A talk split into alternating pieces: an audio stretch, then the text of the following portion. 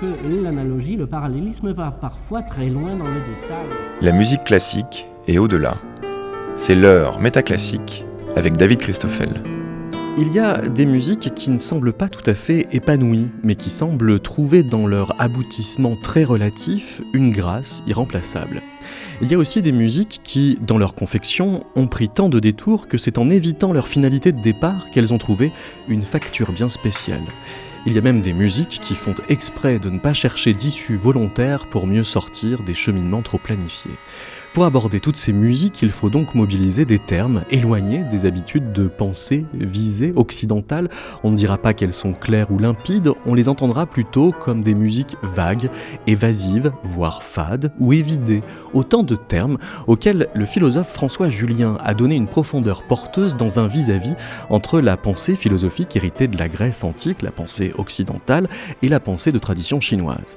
La profondeur induite par ces vis-à-vis est si porteuse qu'elle nourrit le travail de musicien et qu'elle nous a donné envie d'organiser un vis-à-vis entre le philosophe François Julien et deux compositeurs portés par sa pensée, Claude Ledoux et Aurélien Dumont, ce qui n'empêche pas d'entendre un évasif d'une grâce irremplaçable déjà dans l'œuvre de Monteverdi.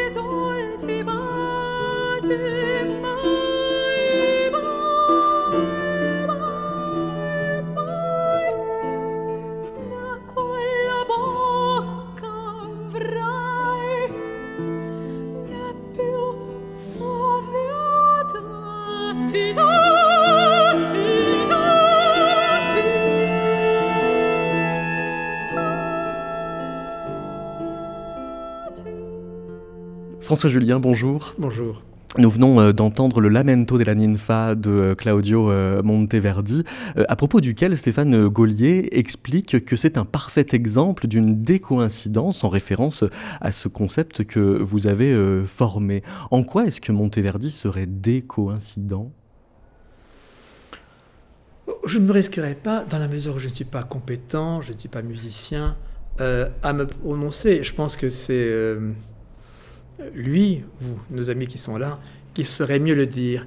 Ce qu'il me semble de façon générale, néanmoins, c'est que euh, l'usage du concept de décoïncidence en musique pourrait peut-être signifier que c'est par décoïncidence qu'on peut faire réentendre ou peut-être effectivement entendre. Bref, que le fait que, au lieu que la musique coïncide avec elle-même et avec l'attente qu'on en a, le fait qu'il y ait des coïncidences, c'est-à-dire euh, dissociation de ce qui coïncide si bien que peut-être on n'entend plus, eh bien un effet surgisse, un effet qui soit non pas un effet recherché, justement, que vous l'avez dit en, préambule, mais un effet qui surgisse par cette euh, capacité d'écart vis-à-vis de ce qui constitue les cadres constitués de notre perception.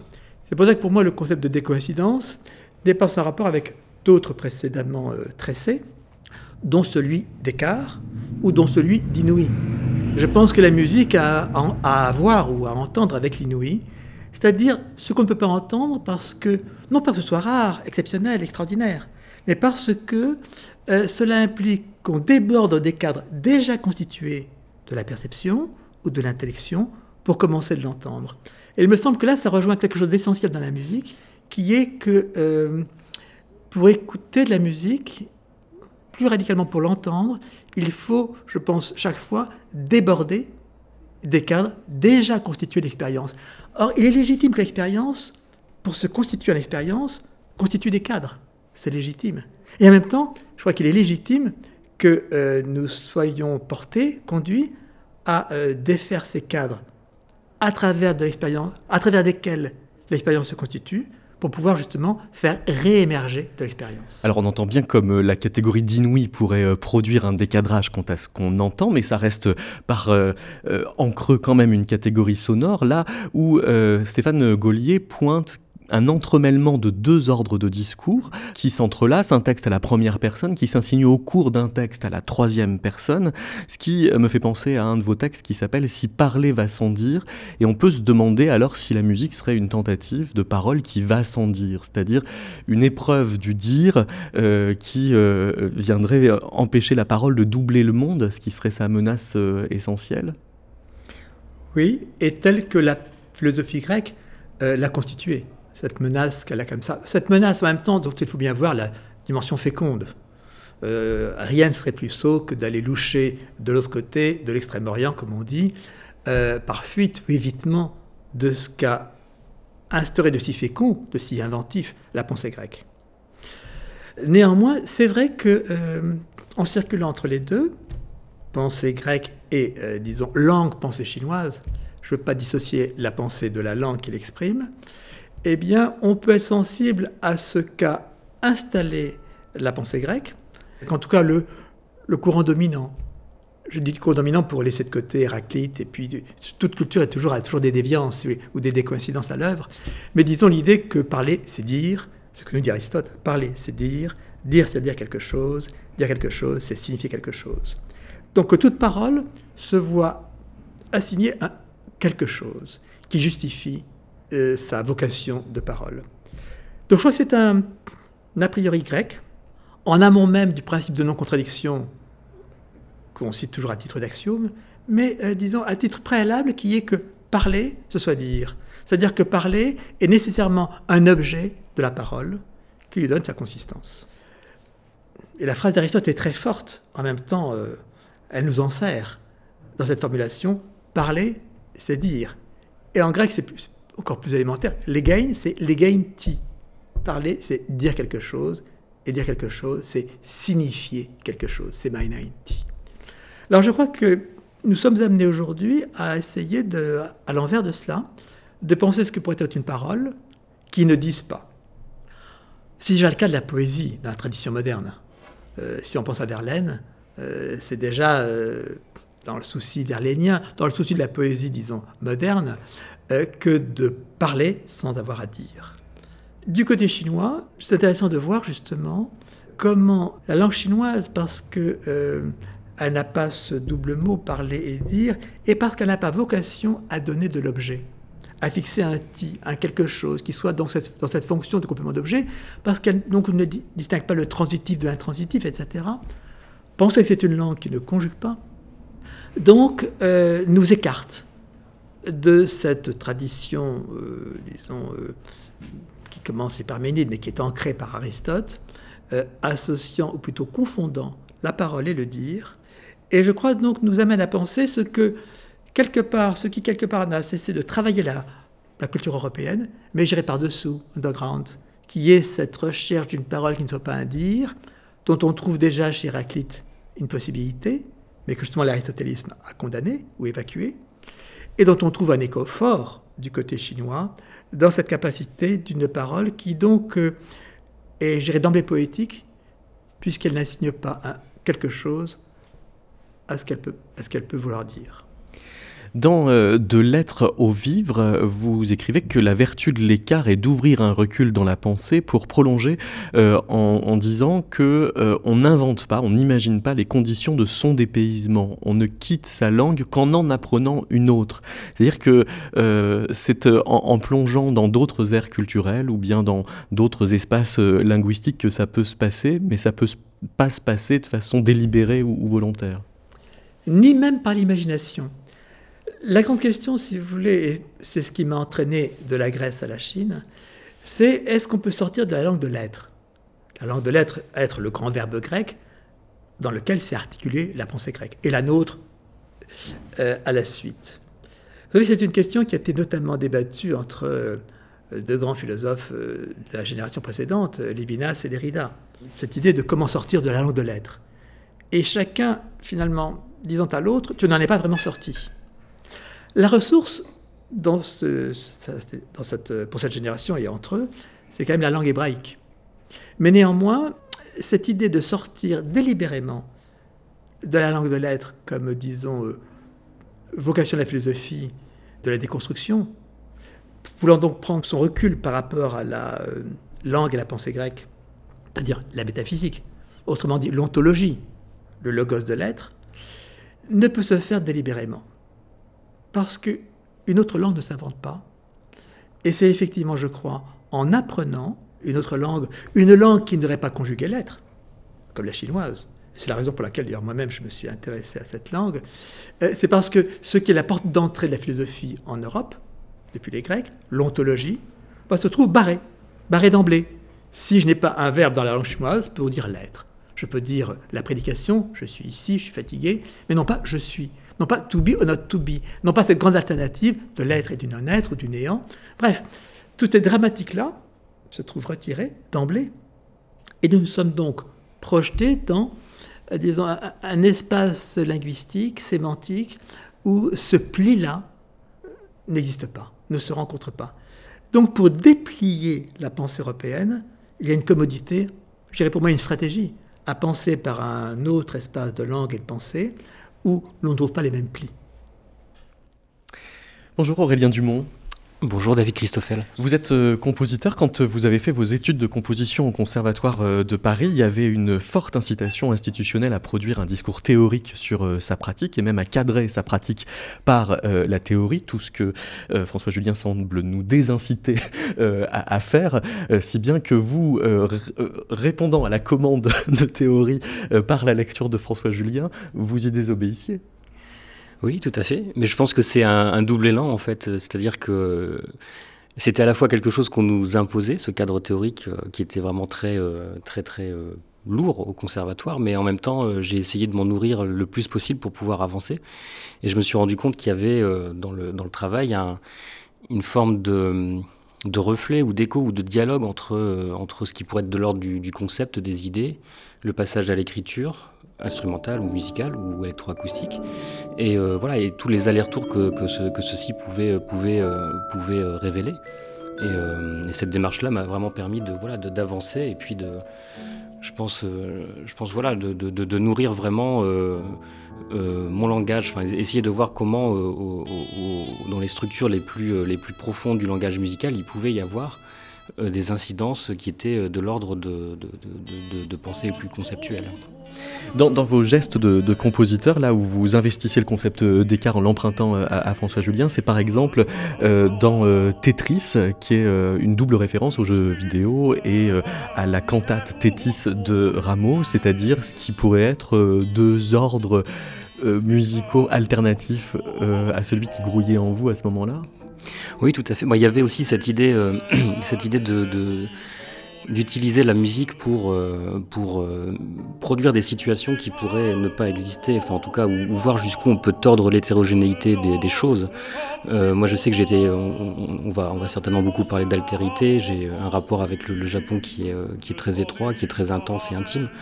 Et, la première chose qui m'a frappé quand je suis allé au Japon, c'était cette, cette hétérogénéité, notamment dans, lorsque j'ai découvert Nara, avec le, les temples bouddhistes à côté des temples shintoïstes, le, les, les, les rues, les rues bruissantes de Pachinko, très brillantes, la vieille ville de Naramachi, tout ça c'est vraiment ça, peut paraître extrêmement chaotique, mais il y avait la question du lien, le, musubi en japonais, qui, qui fait qu'il y a une cohérence qui se dégage de tout ça. Et l'hétérogénéité est vraiment extrêmement forte.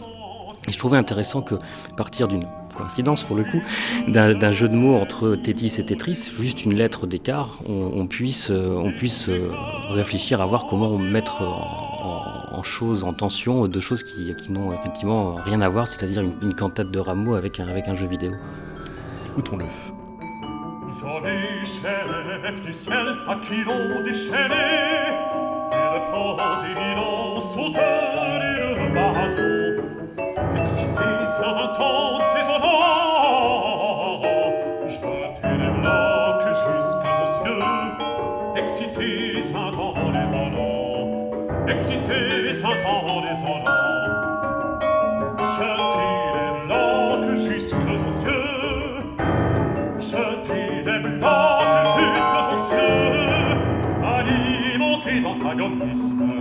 frangez sa puissance vexée et vient dans ses feux le beau Dieu du typhon ne soit pas même défendu. Folie chef du ciel à qui l'on déchaîné il pose évident soutenir le bâton excitez un temps désolant jetez les blocs jusqu'aux cieux excité Satan oh, désolant, excité Satan oh, désolant. Je t'y aime là que jusqu'aux cieux, je t'y aime là que jusqu'aux cieux.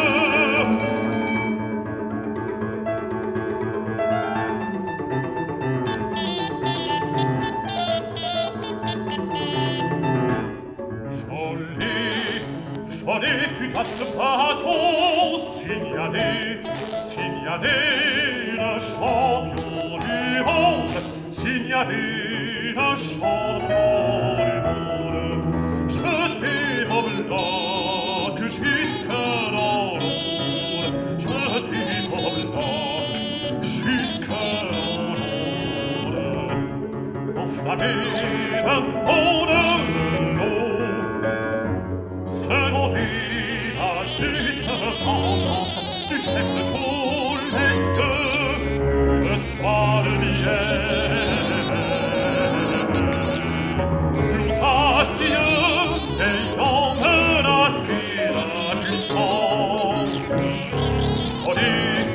Folie fugace bâton signalé, signalé le champion du monde, signalé le champion du monde. Jetez vos blocs jusque dans l'onde, jetez vos blocs jusque dans l'onde. Enflammez un pont de l'eau,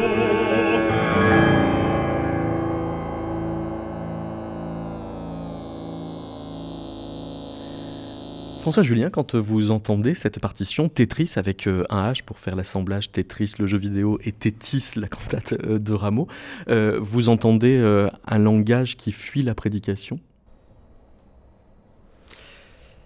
Je crois que il faut toujours des cadres. Je le disais tout à l'heure, l'expérience elle-même se constitue en s'encadrant, en se constituant en cadre. Et en même temps qu'il faut faire l'inverse, c'est-à-dire décadrer, déborder. Donc il y a ce travailler, je crois que c'est toujours dans cette euh, condition qui peut paraître une contradiction, mais qui est en fait une fécondité, qui est que il faut du cadrage et du décadrage, il faut euh, coïncider et décoïncider, c'est-à-dire qu'il y a euh, s'adapter et s'accepter. Donc il y a tout ce rapport qui fait travailler parce que c'est lui qui entretient une tension effective et qui maintient en suspens la tension, la réflexion. Alors je crois que c'est... je pense que la modernité le travail d'Aurélien Dumont le, montre, euh, est sans doute plus consciente de cette exigence. Il me semble que euh, la tradition de l'art euh, musical ou pictural le savait déjà d'une certaine façon, au moins empiriquement, au moins chez les grands maîtres. C'est-à-dire que quand je vois une peinture classique, classique, je me dis, ah oui, là, ça coïncide parce que le petit chapeau rouge dans les tableaux de Corot, ou je ne sais quoi, qui fait déjà, on voit bien qu'il y a une, qui, qui rend saillant, qui par décoïncidence ou par écart rend saillant. Je pense que c'était une exigence euh, à l'œuvre dans les compositions antérieures ou dans les peintures antérieures, et qui maintenant euh, se réfléchit davantage, donc peut devenir une sorte de, de fer de lance euh, de la création aujourd'hui. Vous avez euh, assez tôt euh, entamé un, dialogue régulier avec les architectes. Aurélien Dumont est le premier musicien qui soit entré en dialogue avec vous. C'est sa faute, c'est pas la mienne. Oui, mais est-ce que son profil de, musicien était celui que vous auriez pu attendre en, en, pensant des coïncidences? Ce qui est sûr, c'est qu'il y a eu plusieurs collectifs entre, disons, euh, mon travail des artistes. Et j'ai regretté à ce moment-là qu'il n'y ait pas de musicien. Je pense notamment au numéro d'Art Press euh, qui avait précédé le, livre euh, publié cette année au PUF. Art et Concept. Oui. Et c'est vrai que c'était une, une absence, une lacune, peut-être même la lacune organisatrice, je ne sais pas, mais quelque chose qui, moi, me laissait insatisfait. Il y avait aussi les limites d'une publication en, termes de, enfin, en volume de revue, si vous voulez. Mais euh, dès que euh, le rapport a pu se faire, euh, je l'ai trouvé précieux. Parce que, pour une part, et la peinture et la musique précèdent la philosophie. Parce que c'est un langage proto-décadrant? Parce que c'est un langage qui, qui fait. Alors que le philosophe, avant qu'il arrive à faire, c'est beaucoup plus difficile. Un artiste, il est tout de suite à l'œuvre. Si on parle en termes de décoïncidence, il décoïncide tout de suite alors qu'un penseur est dans la médiation continue. Il est dans l'abstraction, euh, qui ne cesse de se prolonger. Donc il y a quelque part sans doute un rêve du philosophe, à pouvoir imaginer qu'il puisse être un artiste. Claude Ledoux, bonjour. Bonjour David. Euh, vous avez été euh, l'un des professeurs d'Aurélien Dumont euh, au Conservatoire de Paris, mais c'est ah, Aurélien Dumont. C'est Aurélien Dumont qui vous a fait, qui vous a enseigné la pensée de François Julien, on peut presque le dire comme ça. Exactement. Peut-être que j'ai enseigné hein, le goût du Japon à Aurélien et Aurélien m'a enseigné le goût de, de, François Julien. Et, dans ce livre Arrêt Concept, François Julien s'entretient avec Christian de Porzampar, ça devient du name dropping, on ajoute des noms. Et Christian de Porzampar dit un écart, c'est plus qu'un pas de côté. Vous en pensez quoi, Claude Ledoux? Oh ben, Parce que un pas de côté, finalement, ça peut être un, évitement, dans une première occurrence. D'un autre côté, qu'est-ce qu'on peut éviter? On peut éviter le fait que, enfin, je, je reprends des termes des neurosciences, un domaine qui m'intéresse beaucoup, mais c'est le fait que les neuroscientifiques parlent de notre cerveau en disant que la vision du monde que nous avons, c'est une sorte de carte neuronale qui existe, et finalement, c'est une sorte d'inscription, une série de traces. Et de cette carte, eh bien finalement, si on fait un pas de côté, c'est on, veut partir de la carte et puis on s'en écarte, ce qui permet finalement de, de trouver de nouvelles dynamiques. Alors euh, on peut s'en écarter par euh, pour laisser la place à quelqu'un d'autre, on peut s'en écarter parce que il y a une peur, mais aussi on peut s'en écarter parce qu'il y a quelque part un, un désir. Et peut-être aussi quelque chose qui, qui remplit la fonction du, du, jeu. Le jeu est quelque chose qui me semble assez important dans la, dans la création, et dans la musique ou dans la peinture.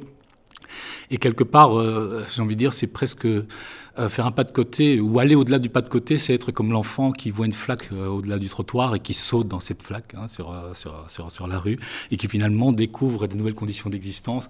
Ça me rappelle aussi Miro qui disait que finalement aller rechercher dans notre enfance, il y a toute une série de gestes que nous avons oubliés et finalement nous pouvons retrouver quelque part, nous pouvons nous féconder avec euh, cet oubli. Et cet oubli nous parle aussi de l'ailleurs dans une certaine mesure. Cet oubli nous parle d'une altérité de nous-mêmes qui a existé à un moment donné de notre histoire et que, dont nous n'avons plus conscience et que nous pouvons remettre à jour grâce à ce pas de côté. Euh, je pense que en même temps, par rapport à cette idée du jeu, euh, en tant que musicien, je joue beaucoup quand, quand je compose.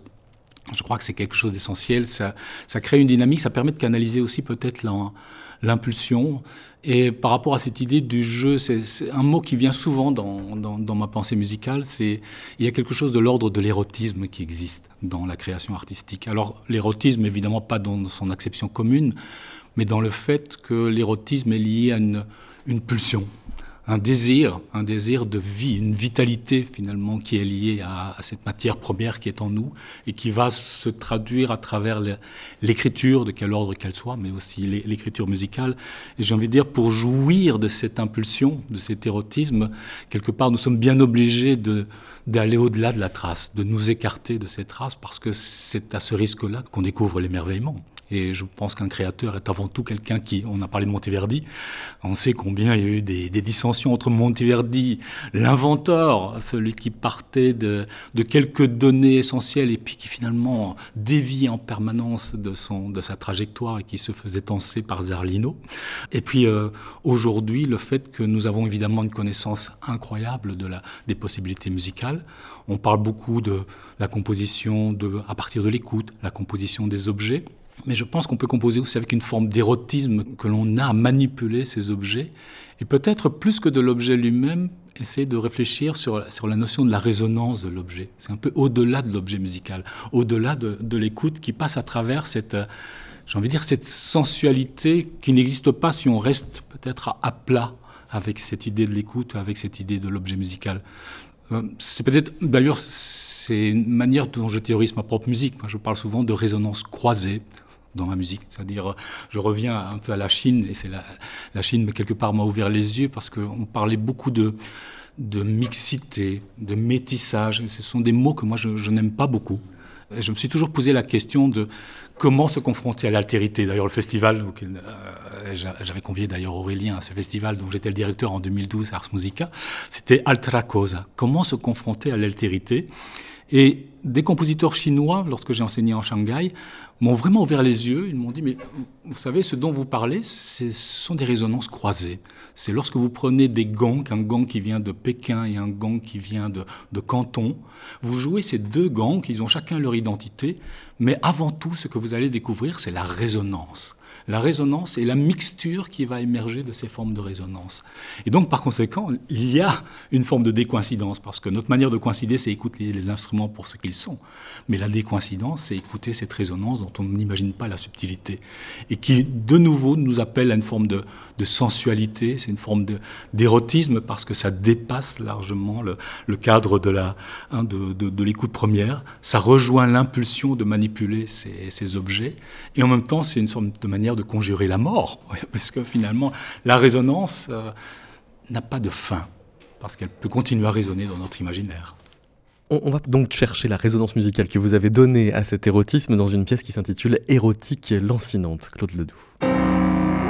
Vous écoutez Métaclassique, une émission de David Christoffel.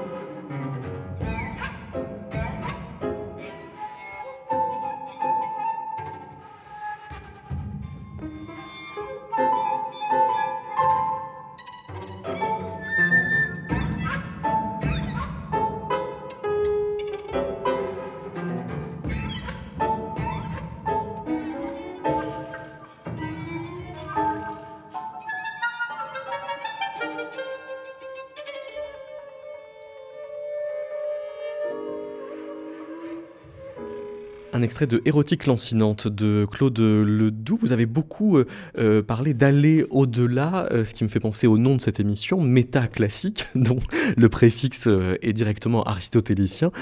François Julien, quelle différence vous faites entre le méta, l'au-delà, et l'antre? Oui, peut-être que je vais d'abord réagir un tout petit peu à ce qui a été dit pour que nous puissions engager le Ça dialogue. peut être une façon de répondre aussi à ma question. oui, ce que vous dites du désir et de l'érotique, euh, c'est pas métaphorique, c'est élémentaire. Et euh, le désir, à la fois, c'est de la pulsion, c'est vrai, mais en même temps, un désir n'est vraiment désir que quand il décoïncide. C'est-à-dire qu'en fait, sinon, bah, euh, tout reste à plat. Donc l'émergence du désir relève de cela. Oui, alors par rapport, vous dites l'écart L'écart, parce que euh, euh, Claude est, très travaillé euh, au-delà de, l'écart par l'entre, entre l'inspire et l'expire, qui est une, un mot que, vous travaillez. Mm. Et, je me demandais si cet entre, entre Orient et Occident, le vis-à-vis que vous mm. revendiquez pour réfléchir plutôt que d'être dans la comparaison, vous défendez d'être un comparatiste, cet entre ne serait pas une alternative à l'au-delà, au, au métaphysique dans lequel Aristote veut nous projeter? Oui, alors en même temps, je dirais euh, merveille de la métaphysique. Elle a de grands effets.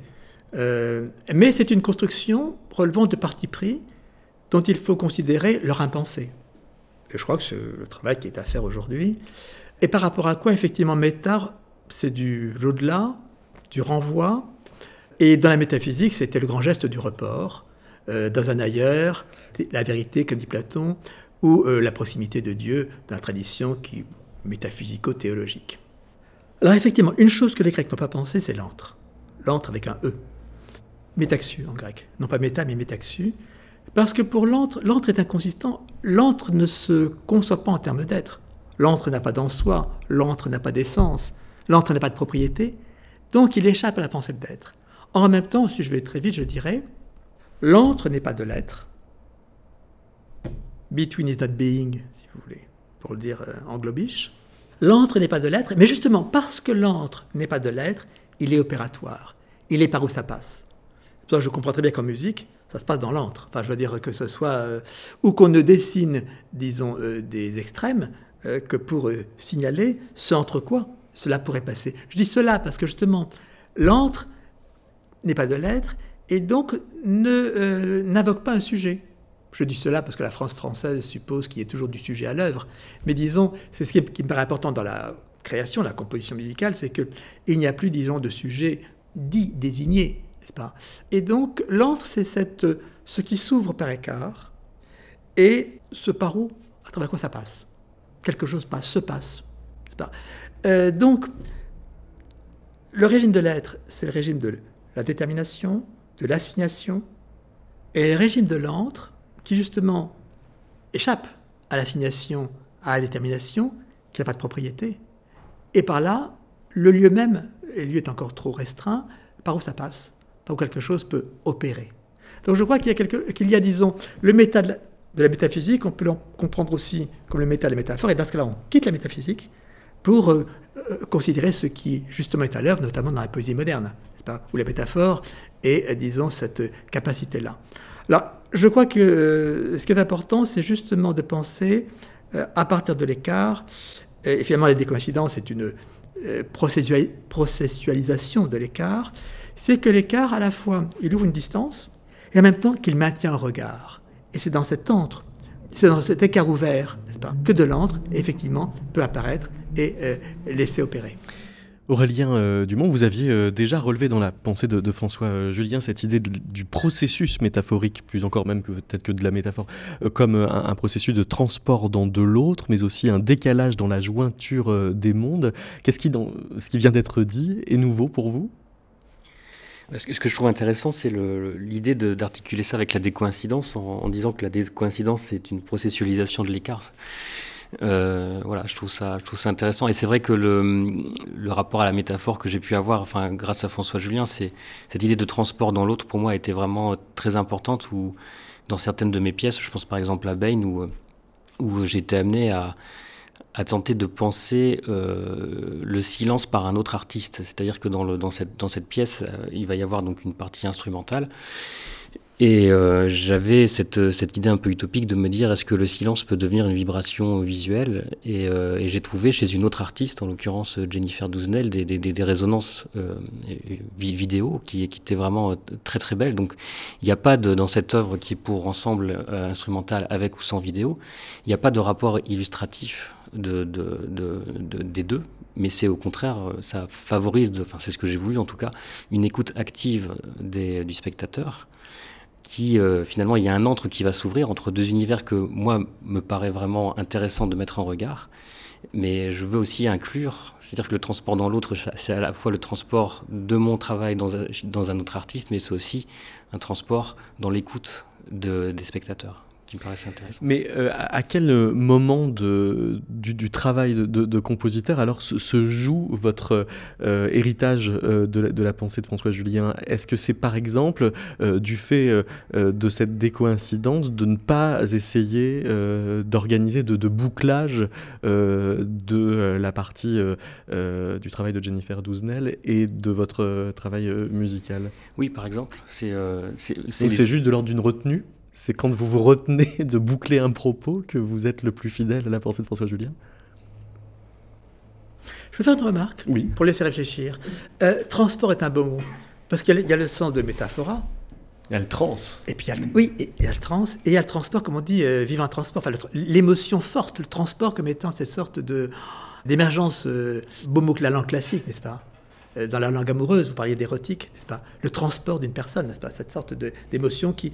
Donc je crois que c'est un mot qui est très fécond, euh, ce terme-là, en le faisant jouer entre justement euh, le sens euh, banal de déplacement, enfin banal à penser, de déménagement, c'est on déménage d'une chose dans une autre, et puis ce sens classique, le plus émotionnel, le plus vif, n'est-ce pas? Comme on dit, être transporté par quelque chose. Oui, du coup, je, oui, pardon, euh, par rapport à, à, votre question, je parlerai, je parlerai pas de retenue, mais je parlerai plutôt d'une d'une forme d'expérimentation et de vraiment de mise en tension, de mise en tension, pardon, et de mise en danger. C'est-à-dire que c'est au contraire d'oser, enfin, de, de, de, vraiment de prendre la mesure, de dire. Euh, je suis prêt à ce que euh, un silence soit euh, récupéré, enfin, ou un objet musical soit récupéré par un autre artiste. Faire euh, avoir aussi ce danger-là de dire euh, bah, que la réaction du public peut peut-être être difficile. Je sais que c'est une pièce qui, a, qui, avait assez divisé au moment de la création. Pour certaines personnes, euh, du mal à rentrer dans, ce, dans cette pièce assez longue où euh, effectivement ça démarre par 15 minutes de musique avec une écriture extrêmement verticale, avec des objets qui fusent dans tous les, dans tous les sens.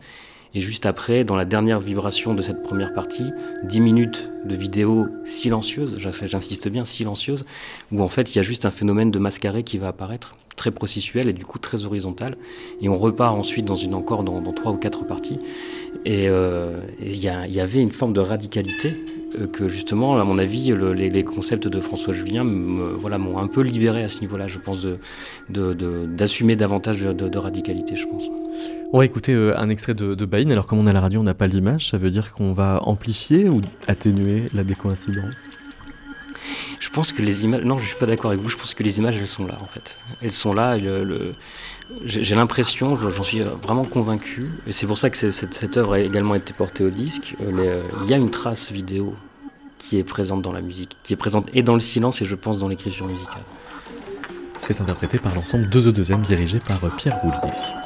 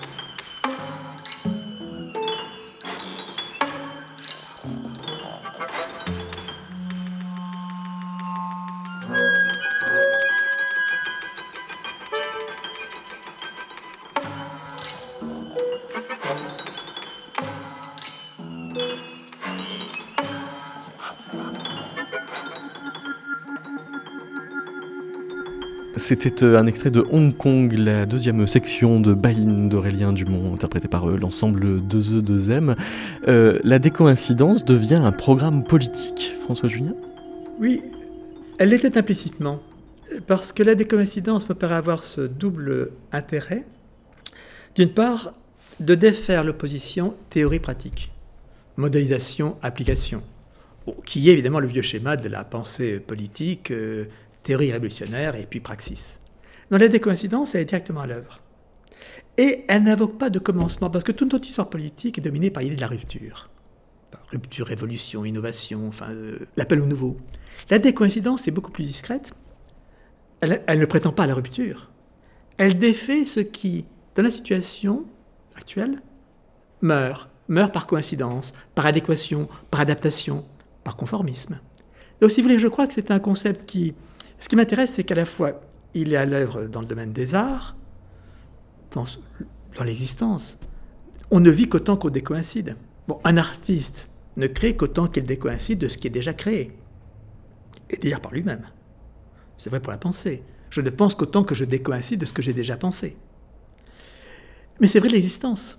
Existence, euh, c'est justement décoïncider de ce qui a déjà été vécu, pour pouvoir promouvoir, relancer et, euh, disons, euh, retrouver cette capacité euh, d'émergence d'élan, enfin bon, d'essor, bref, sortant de la retombée de la coïncidence.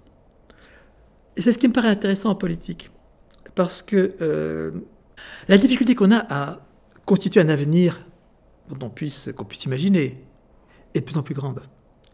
Donc, non pas invoquer la rupture, mais inviter à défaire ce qui, dans la situation actuelle, se trouve déjà en train de mourir, par adéquation, par conformisme, par obédience, donc on ne soupçonne pas.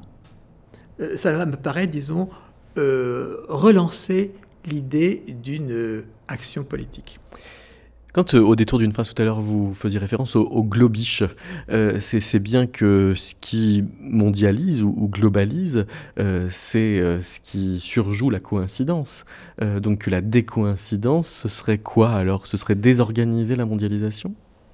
Oui, alors mon propos était d'abord conceptuel. Je veux dire simplement qu'il est, n'est pas une théorie qui serait suivie d'une pratique. Décoïncider est directement effectif. Traverse tous les champs et dont je pense aussi peut disons, valoir en politique. Mais bien sûr, il faut, l'inscrire. Et je crois que l'intérêt, c'est que la moindre conduite peut être décoïncidente. Et donc avoir cette dimension politique. Or, c'est vrai que euh, résister au globish ne suffit pas. Euh, dire que le globish, c'est-à-dire euh, le rabattement de toutes les langues du monde dans une sorte de langue comme ça, disons, réduite, portée par le marché, donc par le seul souci de la commodité, de la communication, et non plus faisant travailler les ressources d'expression des langues, et leurs écarts.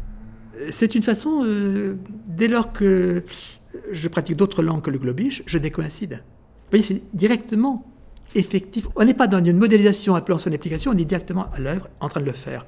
Alors effectivement, je pense qu'il y a euh, quelque chose qui recouvre notre monde, qui est pandémique avant la pandémie euh, dite sanitaire, qui est que cet effet de marché mondial a, disons, reconfiguré, malgré nous, sans nous, nos formes de vie de forme d'existence.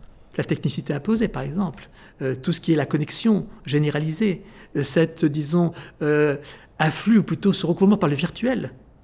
Et encore une fois, il y a une pandémie, disons, idéologique qui s'est mise à l'œuvre bien avant la pandémie sanitaire, qui n'en est au fond que un accomplissement. Et je crois donc qu'il faut réagir à cela à travers, au moyen de ce concept, mais qui est un relayé à d'autres, c'est pas une, euh, va pas coïncider avec la coïncidence, la décoïncidence, si vous voulez, mais qui est justement de penser alors aussi un mode d'association qui ne soit pas d'enrégimentement sur le mode du collectif, si vous voulez, qui ne soit pas additif, euh, au sens où on porterait ensemble un slogan, mais le contraire.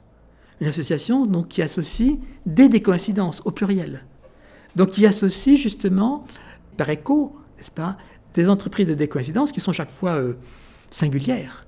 Donc, sans une sorte de, euh, de couvercle, n'est-ce pas, qui serait idéologique, mais au contraire fissuré ce couvercle idéologique par des euh, cheminements singuliers, des coïncidents de ce qu'est l'obédience installée, et effectivement, que le marché mondial impose, n'est-ce pas? Aurélien Dumont, il suffit pas de faire de la musique non commerciale pour décoïncider en musique? Bah, Je pense que c'est ce qu'on fait déjà depuis, depuis pas mal de temps. de fait, mais c'est pas là que vous investissez le plus la, notion de décoïncidence?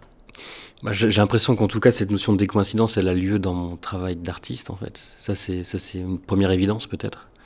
Après, l'articulation, enfin l'articulation avec le, avec le politique, je pense qu'il faut, il faut, faut, continuer de croire en ce qu'on fait, euh, essayer de, peut-être aussi de, pas forcément de convaincre, mais en tout cas de, d'intégrer dans, le, dans, le, dans notre propre travail des préoccupations qui peuvent être politiques, par exemple. Euh, mais il me semble qu'une décoïncidence musicale a un effet politique c'est pas. Sans se télécommander comme tel, en fait. Oui, mais oui, c'est ça l'intérêt. C'est qu'au fond, dès lors que vous produisez une musique décoïncidente, ça a un effet politique. C'est-à-dire, ça a un effet de fissuration. Ce qui fait le politique, c'est quoi? C'est le commun. Donc, on peut partager cet effet de décoïncidence, comme on le fait quand on écoute une pièce de musique d'Aurélien Dumont, et euh, cela a un effet politique parce que cela a déjà prise, c'est même là qui a prise, sur, disons, une obédience de coïncidence installée. Claude euh, Ledoux, il y a un endroit où on coïncide presque automatiquement quand on fait de la musique, c'est entre la note d'intention et euh, ce qui se passe sur euh, la partition. dans Conférence sur l'efficacité, François Julien nous, explique qu'il y a le régime de la planification qui rationalise les rapports entre des moyens et une finalité, la fin justifiant les moyens, pour reprendre la, formule machiavélique. là où la pensée chinoise est une pensée de la tension par corrélation. Vous vous retrouvez évidemment plus de ce côté-là. Oui, et c'est vrai qu'il y a souvent un, grand écart finalement entre le, projet original, la manière dont on peut éventuellement le, décrire. On en revient à cette notion du, désir, c'est-à-dire euh, toute œuvre musicale part essentiellement d'un désir, d'un désir de communication. Et puis, euh, et puis il y a la, manière dont on va l'organiser. Et donc, euh, j'ai envie de dire, quand on est artiste, quelque part, on est toujours en grand écart entre la manière dont on va organiser la matière en, l'occurrence en tant que compositeur, la manière dont on va utiliser des structures qui sont des, structures intellectualisées, si j'ose dire, et puis le, projet musical, c'est-à-dire cette trajectoire dynamique qui va sous-tendre l'expression du sonore à travers le, temps. Et dans une certaine mesure, l'un ne coïncide pas nécessairement avec l'autre. Et euh, justement, par rapport à cette idée de note d'intention, je crois que Aurélien a souvent le même problème euh, que moi, c'est-à-dire nous on nous demande très souvent d'écrire quelque chose alors que l'œuvre n'est pas encore terminée.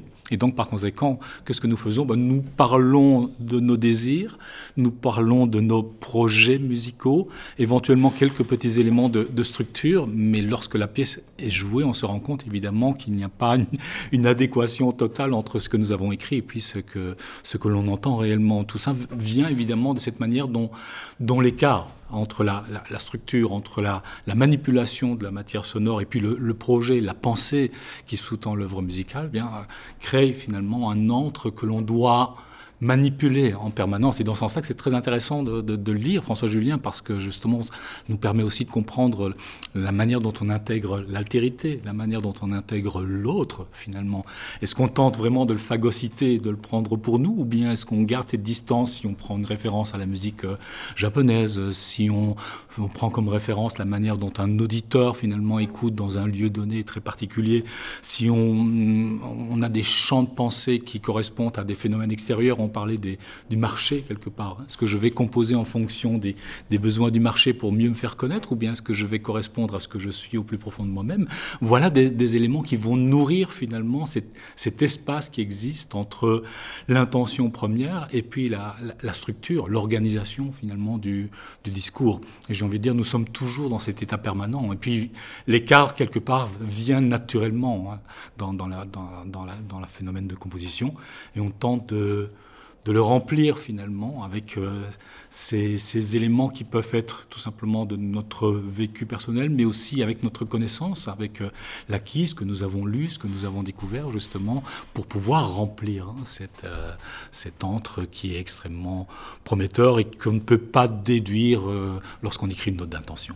On a bien compris que répondre à la demande du public, c'est vouloir coïncider. Est-ce pour autant que euh, décoïncider euh, implique de contourner les adéquations qui pourraient se faire? Oui, tout à fait. Et, d'autant plus qu'aussi qu'en tant que, par exemple, compositeur, enfin, je, je me souviens d'un mot, j'ai étudié avec Ligeti quand j'avais 20 ans, et Ligeti me disait ce qui est terrible quand même, c'est qu'on se rend compte que le monde va de plus en plus vite et que finalement, on en viendrait à une forme de coïncidence qui se fait de plus en plus urgente et de plus en plus rapide. Ce que Ligeti définissait comme une forme d'académisme. Et Ligeti se disait que quand on devient académique, il est temps de penser à autre chose, de passer à autre chose. Or, le monde aujourd'hui va très très vite, donc ça veut dire qu'on est en permanence dans cet état de coïncidence que l'on doit bousculer pour pouvoir euh, imaginer ce que sera le futur.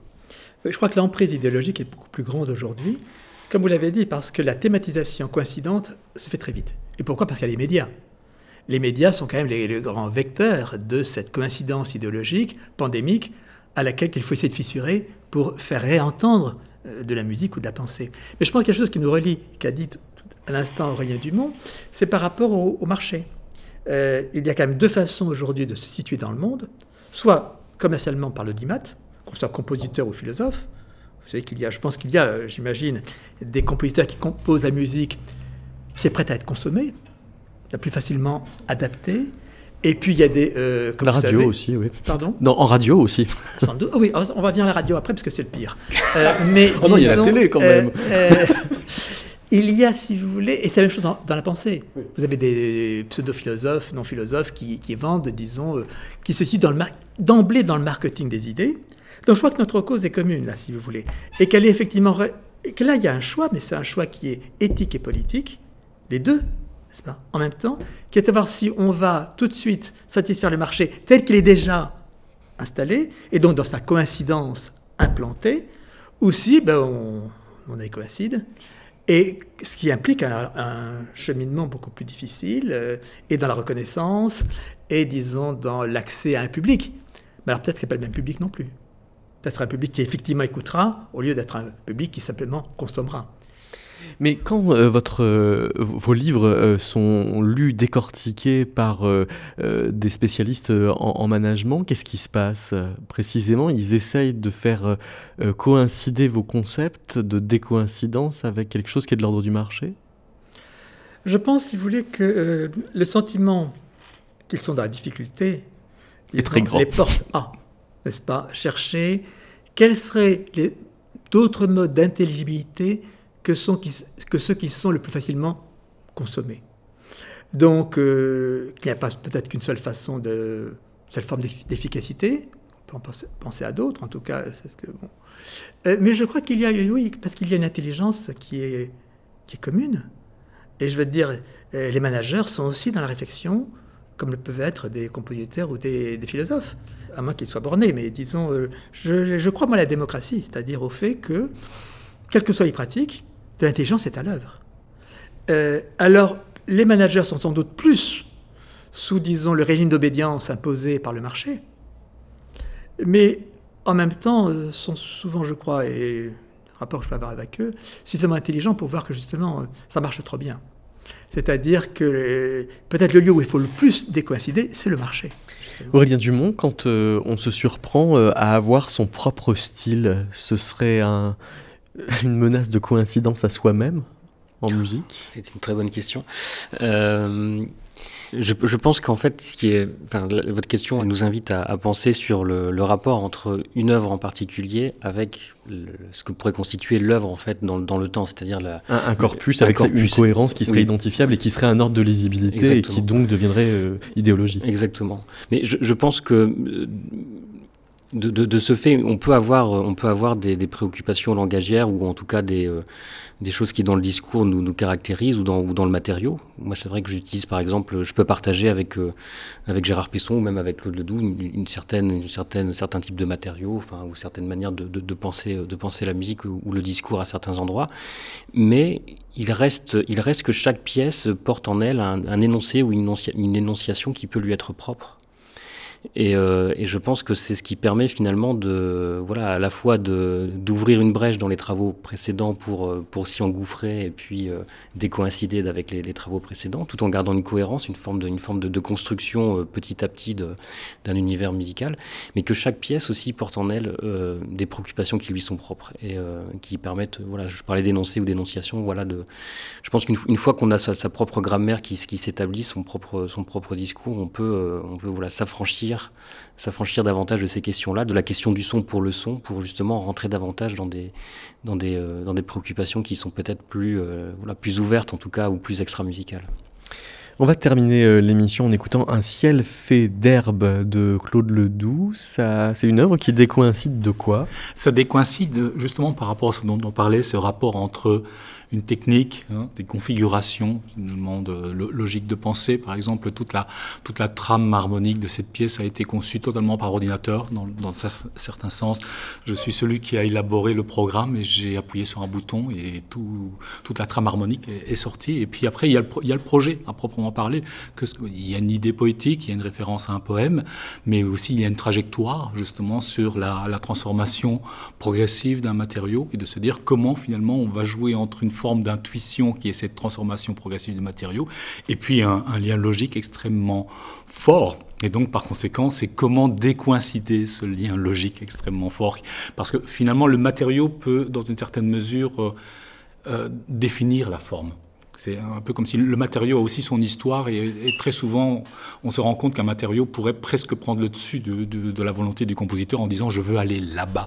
Et ce qui m'intéressait c'est de se dire justement je vais refuser cette direction qu'impose le matériau pour pouvoir le déco décoïncider de cette, cette, direction pour aller vers une autre dimension qui est celle d'une forme d'intuition formelle qui est liée à, l'aspect poétique. Et c'est dans cette tension permanente que j'ai imaginé la, la pièce.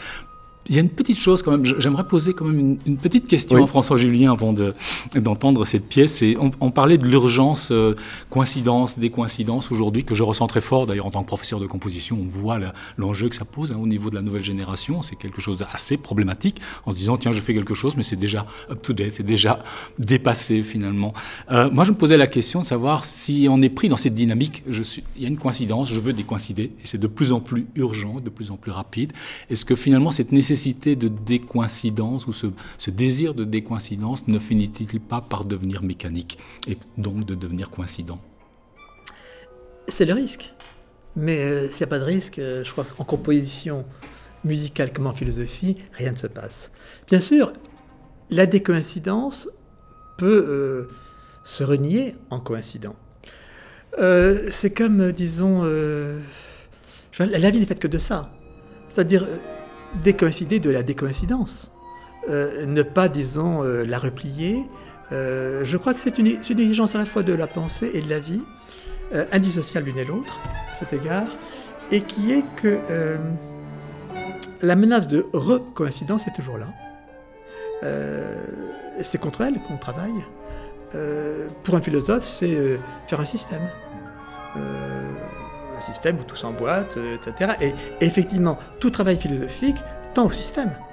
Euh, simplement, c'est pas désystématiser, c'est défaire cette commodité du système ou ce confort dans lequel le système s'installe. Parce que le système en lui-même n'est pas mauvais. Simplement, il se crée du confort, il se crée une positivité, il tente à s'installer. Et c'est donc défaire ça euh, qui est, disons, euh, proprement pensé. Mais est-ce qu'il n'y aurait pas à ce moment-là des, des, des, hiérarchies de décoïncidence finalement? En pensant justement l'urgence coïncidence des coïncidences, est-ce qu'il n'y a pas finalement une coïncidence à plus long terme à imaginer une qui remette en question des coïncidences Oui, exactement. C'est à méditer. merci beaucoup François Julien, merci euh, Claude Leroux et merci Aurélien Dumont.